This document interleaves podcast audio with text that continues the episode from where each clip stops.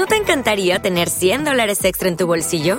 Haz que un experto bilingüe de TurboTax declare tus impuestos para el 31 de marzo y obtén 100 dólares de vuelta al instante. Porque no importa cuáles hayan sido tus logros del año pasado, TurboTax hace que cuenten. Obtén 100 dólares de vuelta y tus impuestos con 100% de precisión, solo con Intuit TurboTax. Debes declarar para el 31 de marzo. Crédito solo aplicable al costo de la presentación federal con TurboTax Full Service. Oferta sujeta a cambios o cancelación en cualquier momento.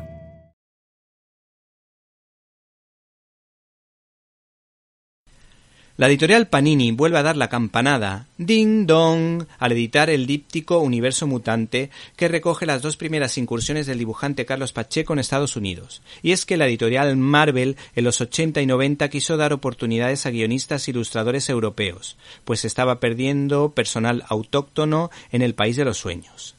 Carlos Pacheco, andaluz para más señas, el cómic presenta un guiño al Betis, no desaprovechó la oportunidad, ya que trabajó en dos series limitadas que pretendían ampliar el universo mutante. Este ejemplar, por un lado, recoge la aventura de piratas espaciales titulada Starjamers, del citado Carlos Pacheco, y el guionista Warren Ellis, con claros guiños al actor de películas de aventuras de cine clásico Elroy Flynn, intérprete homenajeado también, por ejemplo, en el cómic clásico eh, de Al Stott y su piloto Bravo.